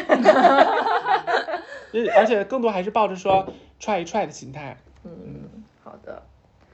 哦，那我还有一个就是就是还是说那个，比如说术后要如何维持，像你刚刚讲，其实你术前就开始去打激素啊。那术后也需要吗？就我不知道激素这个东西对于整个手术或者是身份的转变是不是必需品，或者是它、嗯它应该是怎样的存在？是必需品，就嗯你男性、女性身体都要有激素啊。嗯你如果那你自己不分泌，你就一定要通过外在补充啊。嗯你就好像更年期绝经了之后的女生，她就不分泌雌激素了，雌激素也、也是在你没绝经之前一直在分泌的。嗯如果说在那之后你身体出现各种不适的症状，盗汗或者怎么样，或者更年期生，你就需要补充雌激素啊。嗯所以是一样的原理，他们会需要，我们也需要，就好多种不同的情况都会需要补充雌激素。哦然后 雌激素，首先它是一个蛮蛮丰富的呃激素的类型，就它不是只一种，比如说有雌二醇、雌三雌三醇以及呃之类其他的，然后还有，然后在在在成药这一块儿，它有药片儿可以放口服的，还有涂抹的，还有打针的，也有很多种，所以。你要找对自己合适的激素去去涂抹，然后所以我现在用的是呃涂抹的雌二醇，嗯，就是每天嗯涂抹在比如说腋下呀，或者是胳膊上，或者是腿上之类的，然后就可以走了。每天都要。呃，但是偶尔要是说懒的话，不涂也行。嗯嗯，嗯因为我涂的也不多，每天就是想要保持自己激素激素在一个平衡的水平。嗯嗯，要加吗？哎呀，别加了吧。你赶快把杯子拿过来。太装了。哎，可是这种的话，你们会在吃上也比较注意吗？因为就比如说，就就专门摄取一些雌激素比较多的。你叫你叫什么 T T 是吧？你们知道我笑什么？T T 是个代号嘛，他对平时也不叫你 T T。就是 好好 E T E T 真的好会提问题啊。就是还是要搞那种好像根本还是记不得你叫什么的梗。不熟不熟。不熟不熟，就是，嗯，会，因为激素，尤其是外用补充的激素，无论什么类型的，它一定会导致你发胖。呃不不不应该这样说，这样不严谨。应该说，激素本身不会让你发胖，但激素会让你变成易胖体质。可能原本你吃一个冰淇淋，你并不会长胖，因为你的新陈代谢够。但是你现在你吃一个，你就会变胖，因为你新陈代谢现在变低了，嗯就哪怕你运动还是会低，嗯就是这种。所以我现在就变得很容易胖，我吃东西就真的会变得注意。嗯而且就是你长肉的位置也都是一些很尴尬的位置，比如大肚子啊，或者就是女孩容易长对对对对对对对，以前屁股腿对的，那些，嗯对。哎，有一个很很幼稚的问题，就是嗯我也会想过这个事儿。该等你成熟了再跟我们哦。不要，就幼稚的时候问你幼 稚的问题。的吧？这个问题就是？因为因为我觉得是一个非常之大的手术，或者就像你说的是一个逆天改命的嗯事情。嗯那这种手术会对寿命有影响吗？其实，哎，这个问题你也问的太好了。你是谁来着？我叫瑞，哦，佳儿你好，我是瑞，哦是今天这个播客的主持人。好的，那你也不用介绍，我也记不住，反正 好的，就是我就回答你问题好了，因为你也知道我耍大牌，就不大不小也算个网红。就是说，你问什么？刚刚？哦，刚刚就是说扯些有的没的，扯太多了。寿命，寿命寿命，我一定要好好给大家分享一下这个问题，因为太多人好奇了。嗯，不好意思，刚刚声音有点久啊，就是送寿命这种东西是没有影响的，或者这么跟你说，就是按我的医生给我的反馈是说，他没有在任何一个专业文献上面看到有记载说做了这个手术可以直接影响到寿命，嗯所以直接打破谣言，所有讲说。啊、那个什么短命，这都是假的。嗯但是他们一般是会把两个词怎么联系在一起，说人妖短命，对吧？然后我、哦，我我听过这个耶。嗯对啊哦哦，是泰国的那哦种，对他们会说人妖短哦命，他们对跨性别不够了解，他们就会混淆，觉得人妖就是跨性别，跨性别就是人妖，哦但其实这不是一种类型的东西。嗯或者或者，首先人妖是一个很不尊重的称呼，其次人妖，如果你非要讲起来的话，它其实只算是算是一个阶段，是哪个阶段？就是我跟你说的，当你刚准备转变的时候，你服用了一些激素胸，然后你你想要去慢慢做女孩的那个阶段，勉强算，嗯因为你的身体没有割掉那些东西，它还嗯持续的在分泌雄激素，而你在补充雌激素，那些东西是你身体原本不需要的，所以你的身体里边的内分泌就会变得紊乱。这件事情是导致你身体变得不好的原因。如果你比如比如说你有补充抗雄，就是你去抗抗抑制你的雌激素的雄激素的发育，然后你还要补充什么孕激素、雌雌激素乱吃药怎么样的，那。你从外向上面，你的胸会变大，你的形形态会变得女性，但是大家看不到的地方，你内在会发生很多很纠结的变哦不好的东西，嗯。那件事情会影响寿命。所以为什么说泰国有很多家里很穷，然后不是这种情况，但为了生活迫于生计去做这个举动，然后下面不做手术，然后一直在补充雌激素的人，他们确实会影响寿命，嗯因为他们内分泌始终都是紊乱的，这么多年都是，就会。嗯。但是我们不会，因为我们身体里边始终都只有一种激素，嗯就是雌激素或者雄激素，嗯所以跟大家其实是一样的，唯一的区别就是他们是呃自自己分泌的，我们是外在补充的。但是这个这个也仅仅限于说你是不是经常口服，如果经常口服，可能会有口腔癌的可能性。啊，对哦，真的吗为？什么？你想想看，你从你从比如说你从二十岁，你一直吃吃到八十岁，每天都吃一每天都吃药，你每一天都吃药，当然会有风险的。嗯，对啊，这样子，嗯，所以说只是涂抹或者干嘛就没有。太好了，我的保命可以长命百岁，耶！当然了，妈的，所有所有就是嗯坏人，一定被我摔死。嘟你妹的嘴！摔鼻嘛，就是老哥想说，现在终于可以好好的做一个可以扮可爱女孩，而不会被别人觉得说这个男人真恶心，他是很娘，一定要好好的嘟嘴，就好像要好好的去洗澡一样。天天在公司嘟那么一百遍，疯狂嘟嘴，我只对康康嘟啊，康康啊啊，no no no，到时候我要把这个几分几秒发给可可，对对，科科科科，我说错了，是是也要发给康康比较好。不要不要。行，那后来手术之后，就是这个性别的转变，是也会要去改身份证是吗？要改，嗯嗯，方便吗？方便啊。我下一个问题吧。哦，算了，啊，没有没有没有，不是哦，因为他我不知道，就他是那个你到呃公安局去，你你要拿着你在公证处拿呃拿到的公证书和是这个是这样，就是你做完手术，医院必须得是三甲医院以上，无论是你在泰国做还是在国内做，都只有三甲以以以上的医院才能给你开具证明，因为他们是跟呃公安局联网的，他们有这个资质，他们允许开这样的证明，然后他们开一个说啊你通过什么这样的手术，外阴已经从什么什么变成什么什么了，怎么怎么样的，OK，拿着这个拿着手术证明，然后你去公证处开，公证处给你开一份公证，然后你拿着这些东西到呃公安局去，再拿着你的户口本，然后就跟他讲述你的情况，然后他会去呃让你写一份证明，反正就是之类的流程。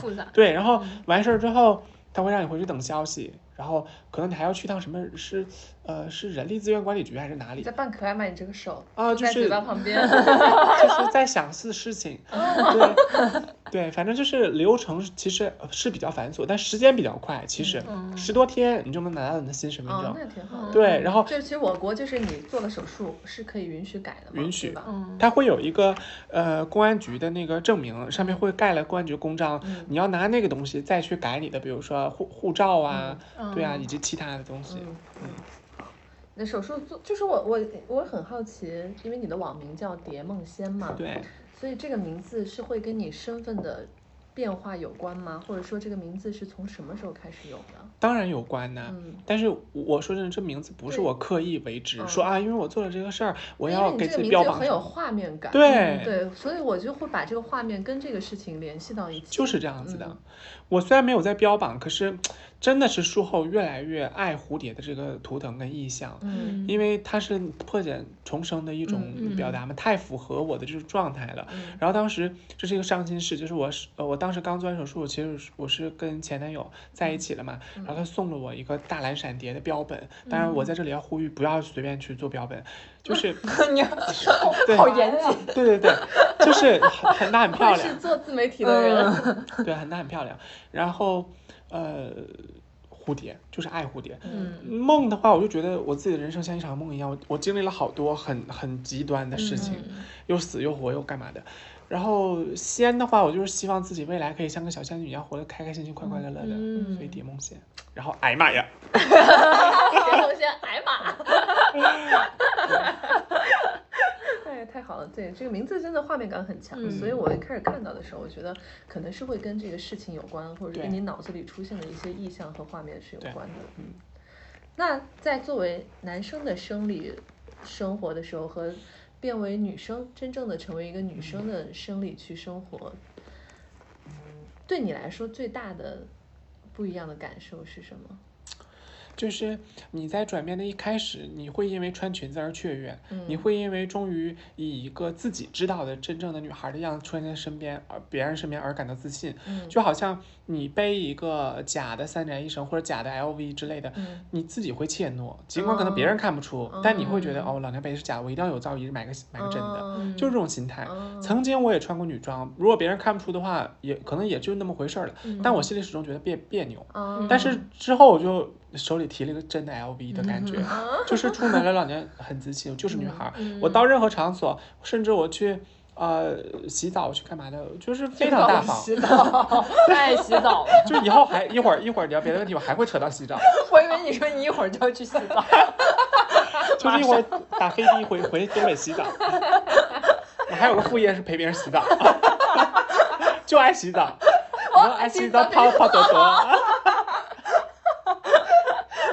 行，这个从这些这些爽感中最爽的一点是哪儿？钻，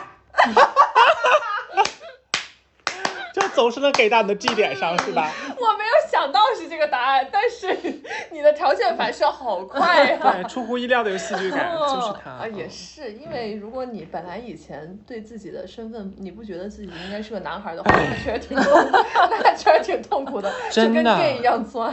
我跟你讲，之前跟 gay 尝试着去做，首先啊，就是在准备要开始做这件事情之前，我当然是期待跟雀跃的，就觉得嗯能尝试一件其实 禁忌的事情。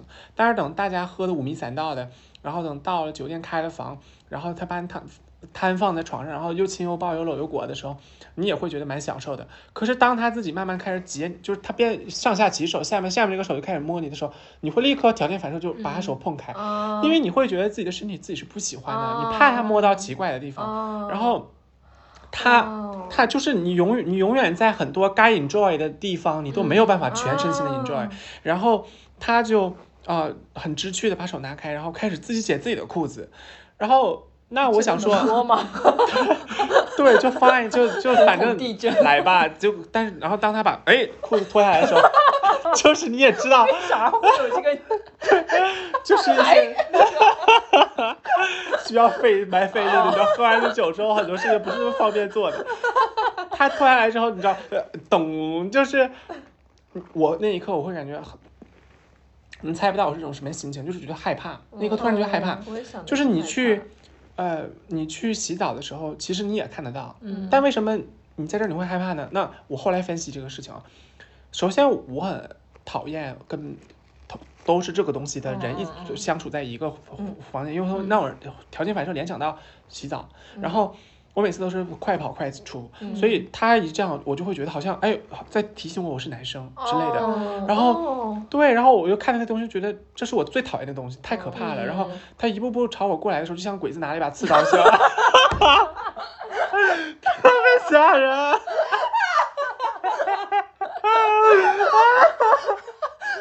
他 妈的，经一间笑场，真的，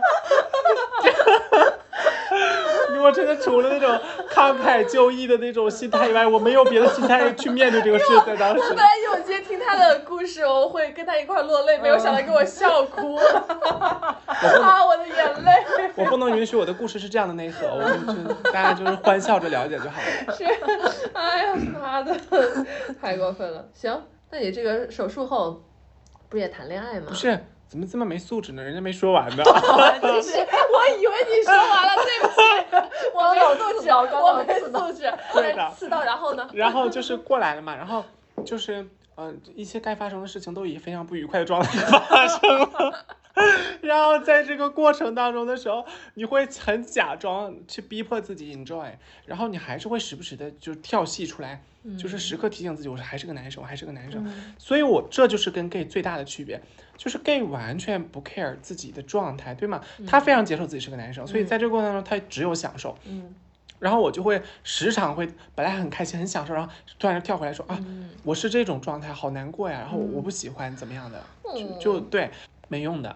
就是我发现你无论是在性还是在相处方面，你怎么去呃，想办法润色这段关系，嗯都是不是我想要的，嗯就是不是跟 gay 想要相处的样子，嗯，对，所以就结束了。这就是我祝福你宝贝，对当时跟 gay 终于可以，尝试过。有完美的性生活。对呀，对啊，享受自己婀娜的身姿，我的牙也，巴不得这个房间方方面面都是镜子，看老娘多美 镜子倒不用，但他说关灯的时候不要，啊必须得欣赏我的曲线。不要关。行，那你手术以后谈恋爱这个事儿啊，就遇到的男生是都都知道嘛，对吧？他是都是遇到的直男，还是直男直男，他们都能接受？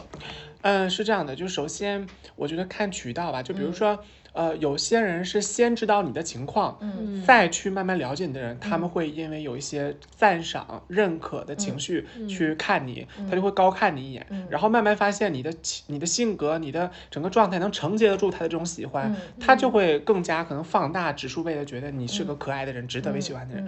可是如果是一开始因为你是个女生而了解了认识你的，比如说在社交媒体上，然后结果后来突然发现你是这样的一个情况，他们就会有一种被欺骗的感觉。嗯所以其实这件事儿会发酵很多奇怪的方面，就嗯，所以我在很多呃天时地利人和合适的状况之下，会有一些直男，就是他们会嗯爱上你，然后你跟他们顺利的发展关系，然后嗯。开心的过生活，是这样。子。嗯，真好。就是很多男生其实他是接受不了的，无当论怎么对，无论怎么样，所以我觉得就我很是你你说都是直男跟你对谈恋爱啊嗯什么的，嗯我是觉其实我嗯。确实是有一点儿震惊的。对的，嗯嗯。嗯，毕竟大家我觉得大部分人思想他没到这么对嗯对对，很多都不行。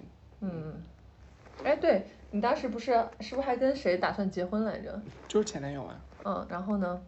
我很自爱呀，我就觉得我可以没有爱情。手术之前，我在自媒体上去聊这个问题的时候，我就说了，我手术不是为了男人，不是为了做爱，不是为了结婚，我就是为了实现我自己。就好像杨丽萍说，她来这个世上想要看水怎么流，看花怎么开，她想做个生命的旁观者。我虽然不是主动的，但是我觉得做生命的旁观者也不无不可，所以我是做好这个准备来做这个转变的。那有，我觉得是礼物，所以我接受，而且我觉得我配，我值得，我配。可是。当那个我前男友在我手术前后跟真的跟我在一起之后，我心里面是会很雀跃，我就觉得，妈的老娘的人生真的是一步登天了，圆满了，就是该有的都有了。就是这种快乐一定是有一个起止点的，就是有开始的那些澎湃，但也会有失失去的落寞。真的，对呀人生这辆列车总会有一个几个下站的跟上站的。嗯那还有就是，嗯，其实最开始我们在录之前你也说了嘛，就很多人会觉得这个群体好像是精神有问题啊，啊或者是变态啊，就讲难听一点，或者是就反正哪哪有问题。嗯这个你是怎么去看待？我觉得很正常，我完全能理解。嗯就是我理解，既我我我跟你说，你经历了真正超多痛苦的人，你可以站在更高的地方，以大爱的状态去看大家。但是，这大家可以骂我不要脸啊，就是 你知道，我理解顺性别男性、女性的这种偏见，因为他们确确实实见过了太多情绪不稳定的跨性别或者所谓的一些变态，嗯。见过太多了。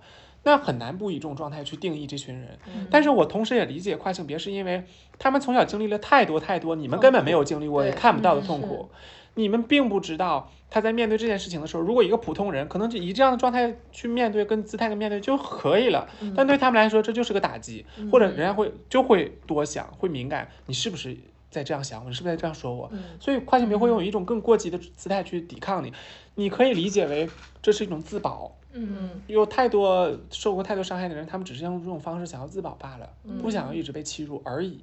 嗯所以两边都有各自的能这样认为的点吧。嗯所以我我我为什么说，我将来想要做一些真正有意义的事情，就我希望化解这件事情，嗯，就是有一个平台跟机会，让我可以告诉对。大家，对，嗯其实你现在也在做相关的一些科普，嗯。或者是。呃，普及一些什么常识，或者你也在开始做这个这方面事情的咨询嘛？对呀、我觉得挺好的，就是大家都能更加了解一点，就跟我开头讲的一样，就可能不一定说让你去接受，但是至少希望这期播客能够让你知道它是怎么回事儿。嗯啊、没有必要拿有色眼镜去看待这些群体，因为大家都是人。嗯就我也说了，就一开始就我，我觉得我自己的身份只是一个概率而已。嗯，那这个概率会让我在社会中少很多偏见，对但是保不齐你就不是这个概率呢，对啊、就你就是那些性少数。嗯那如果这个概率发生在你的身上了，那你怎么办？就不能因为自己是一个顺直男或者顺直女而沾沾自喜什么，因为没有没有没有必要，也也也不应该，因为你就就只占了一个概率。我可以明摆着告诉你，嗯。就是有很多有独立思考的跨性别呃这顺性别男性女性，类似像你这种，是雪玲，对啊，就是你们都有自己的思想体系，你们可以分辨的好对什么是对或者错，你们可以友好的去对待跨性别。嗯。真正那个就是特别恶劣的对待跨性别的人，反而是什么人？就是被。一些有头脑、有思想，或者是怎么样的一群努力的呃顺性别男性、女性构建起这么一个庞大的群体之后，他们是呃去去拾人牙慧，是站在角落里边去对，去去去 去承接一些你们已经给到他们的一些成果，因为因为他们已经被动的成为一个一个既得利益者，他们就是跨性，他们就是顺性别，他们是那个所谓的这个世界的主角，所谓的性取向，或者嗯。是大家各自认知的性别，也不是你努力得到的，它可能就是一个天生的东西。然后就带着这种东西歧视跨对性别。对，因为你没有，我觉得没有资格。嗯，对，而且我是觉得，就是，就算你现在是大多数，其实你很难保证自己在什么时候会变成那个少数群体。对就是人的性向，我觉得是流动的。对，就比如你在我们这个群体里边，你就是性少数，哦，对对对，哎呀，我跟你说这个，有一次，哎，当时哦对，有一天吃了一顿饭，嗯，哎是干，哎反正就是好了，就也是还是什么？哦，对对，有一次对客户的饭，嗯然后后来那个我的某位同事就跟我说。你有没有想过，今天这顿饭就说我啊说你才是那个性性少少数，对，我才反应过来，我说哦对哦，这一桌子全都哦，对呀、嗯，挺酷的，嗯，然后你你来的时候，那个我们的领导嗯，还在跟我说说哇，然后艾玛来了，我们这个 LGTB 就只差 B 了。我说那行，我看看有没有哪个女孩掰一掰我，我就可以成为那个 B，哎，我就去双一下，就缺个 B 了。我为什么要来这个群体啊？不是因为工作多吸引我，我只是为了凑齐这个世界。我有这那我个使需要去命。挖一下搓起手臂是吗？行，我们说最后一个问题吧。哇，就是，那因为我觉得可能会有一些跨性别者或者是少数性少数群体会听到这个播客，你有没有什么，就从你自身的经验出发，有没有什么可以稍微聊一下的？有没有 BGM？有没有 BGM？你想要哪个？就是搞一个怎么说呢，温情当中带着点励志的。哦，我以为是要这种，我放一个，能放，放的是不是收声效果就不是？是不太好啊，那就算了你说吧，我到时候给你垫配一个配配一个，配一个，配一个配一个，配一个。嗯，可以给你拿耳机先放在你的耳朵里。哇哦，真好，就是也不用，就是干嘛？就是嗯，我呢现在呃。怎么说呢？就是没有人告诉我该怎么做，可是莫名其妙有这种使命感，想要去呃做做一些对这个社会有一些价值的事情，可能不仅仅限于跨性别，包括纯恶劣、脑瘫、缺胳膊缺腿或者怎么样。如果这样讲对你们有冒犯，我很抱歉。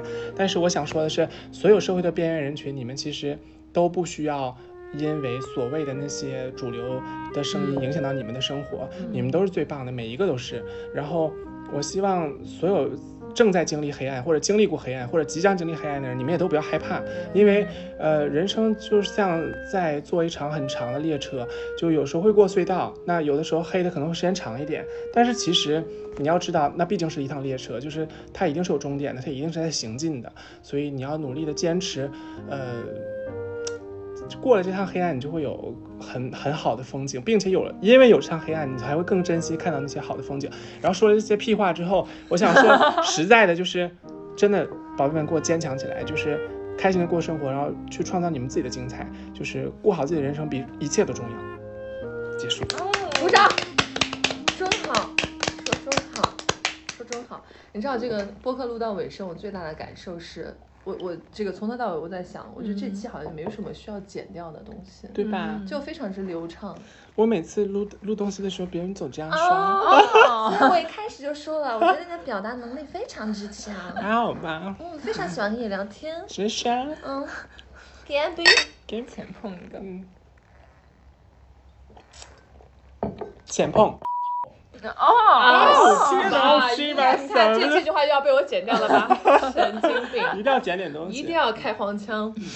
好，那我们今天这期节目就嗯差不多到这儿了。好的，嗯嗯，我就哦，我非常喜欢今晚的聊天。瑞总，我要哦抢你的话您，说，就是今天晚上这个环境其实是促成我们能好好聊这次天的一个好大的东西，所以我要感谢你，就是你提供瑞总提供了红酒，我我是真心觉得说喝了酒之后，其实会让一个人放松很多，然后会表达出很多也许平时没有的思路，然后以及搞了一大堆蜡烛在这边，就仿佛好像在缅怀谁一样，然后。我们把灯关了，然后点了一大堆蜡烛，然后现在在这个这样一个徜徉对，徜徉在这样一个 公就很很很很很奇怪的公司的环境里边录这期东西。然后我面前的这个蜡烛上面贴了一些就是城市的剪影，就特别像是上海。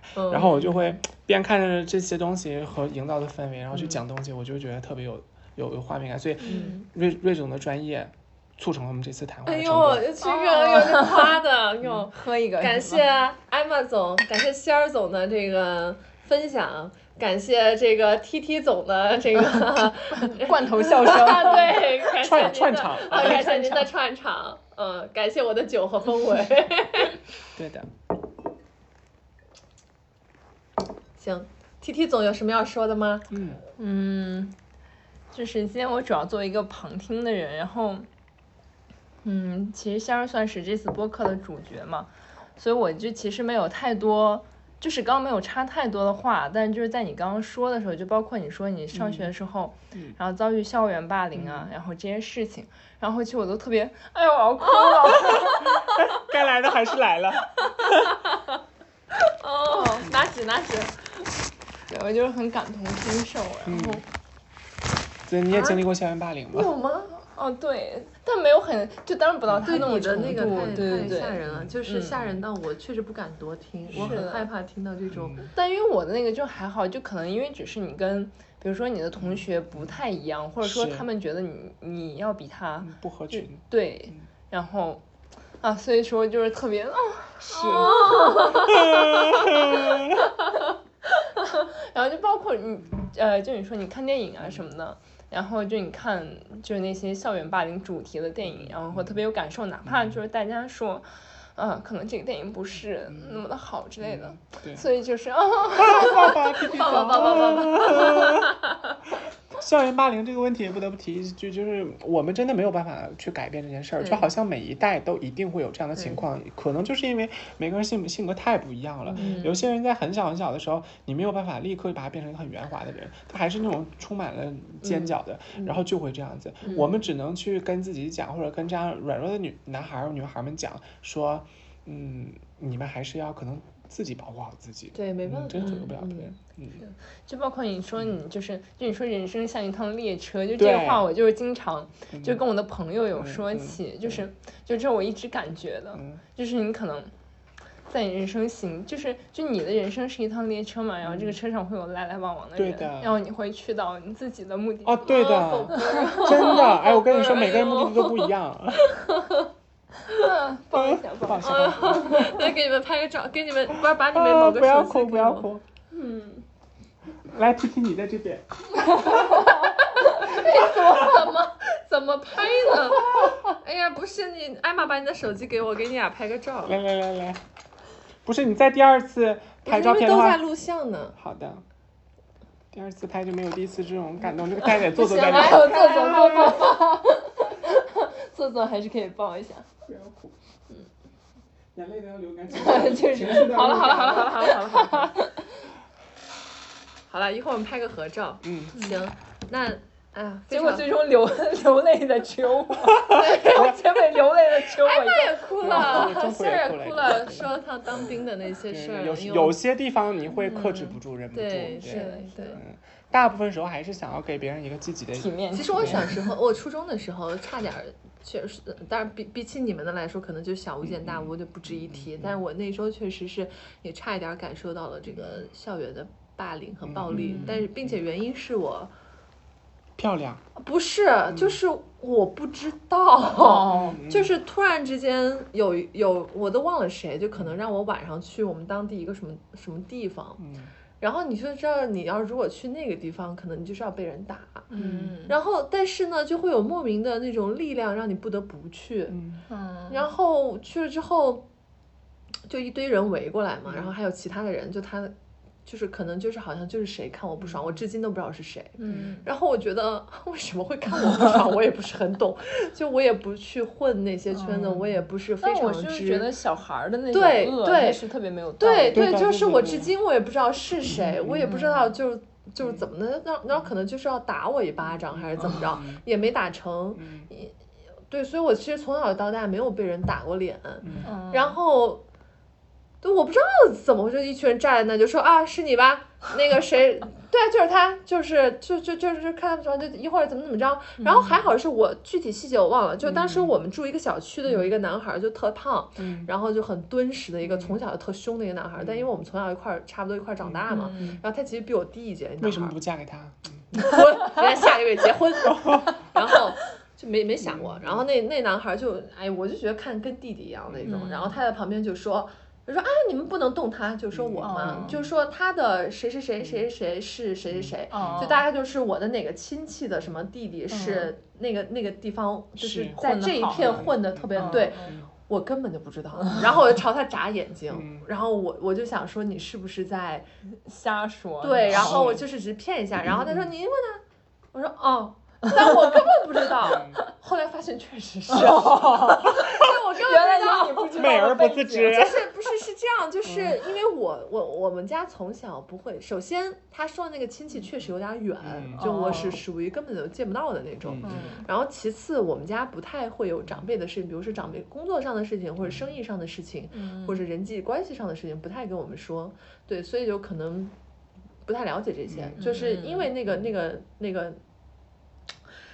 那位小区的好好小伙伴儿，呃，从小长大的小伙伴儿的一句话吧，我就幸免了。嗯但是我非常的记得那个晚上，我一整晚都没有睡着。然后我妈就明显知道我回去的很晚，就问我怎么了，然后我歘一下就哭了。我说谁谁谁要打我，有学校有人打我，巴拉巴拉的。我我到现在我都活到马上都快三十一岁了，我都不知道是谁，且我不知道为什么要打我，因为我觉得我这个人真的太好相处了。寻人启事，一会儿我。对呀、谁呀？这是谁当年你想，要就是你说我成绩吧，也不是那种好到不行的。是，你说我这个为人吧，我也没招谁惹 谁。你说我抢人男朋友，他妈更没有。我这初中我是谈啥恋爱呢？这不是就更贴贴合了 T T 总刚刚讲的，嗯真的就是小孩的恶是没来由的，对，就是就是说有人看我不爽，对，嗯就是这么简单。嗯可能就是我可爱吧。你你真别说，就就是就我觉得大家理由有很多，就比如说对，你你就你可能在这班里穿的比较干净，啊，穿的比较就是你跟别人不一样，对或者你的头发梳的比较整齐，对其实都是就是别人没有，大部分人没有，对就就所以我至今不知道这个打我的点，也不知道这个打我的要要打我的人，特别说明刁钻，嗯。太优秀了，太优秀了。被盯上就是也没有，你知道吗？就我觉得我也不是哪个方面都嗯。特别突出的，我没有，没有。就是因为人家实在是找不着打你的点，想打你一顿，因为想说妈的，绞尽整脑汁对，整个整个班级没有任何一个人是这么绞尽脑汁都找不出一个打他的点，怎么就他这么特别，这样打他？但是话说回来，我觉得你的那个胖胖的男孩，并不是因为他说了什么内容，纯粹是因为他说的话有分量，因为他的分量在这放确实是因为我弟弟后来说他上高中的时候，那胖胖男孩也在那个高中，然后他一进去他说哦你也来了，行，那个我罩你，但是你别闹太大事儿，一般事儿我都可以给你兜着。对然后从此之后，我弟弟在那学校就是就是那个男生是他哥，你知道吗？就是我弟也不太招事儿嘛，也不是那种混的那种招事儿，所以基本的事儿他就是嗯哦就没啥事儿。然后他下个月结婚，我们就向他表示崇高的祝福。导致你弟现在在复旦也是横着走。哎呀，好了，干杯，干杯，干干杯最后聊到校园暴力了，真的希望是是就我其实没有看《黑暗荣耀》，嗯，嗯，因为我害怕，就是我比如说我像哦听你讲说嗯你被什么打怎么打，哎，我就很害怕知道那些细节，因为我脑子里会有画面，我立马就会感同身受，我觉得我告诉你，无论笑得多开心，无论多把这件事情掩饰的怎么样，你永远无法愈合那个伤口。对对对，我真的觉得就是阴影，嗯。嗯会是阴影的对，然后所以像那个呃《黑暗荣耀》，因为我我我看过一些片段嘛，就比如说他胳膊上全是拿卷发棒烫的那个，对，我真的无法，因为我有一次那个卷发棒不小心烫了我胳膊嗯一点儿点儿，好疼，嗯。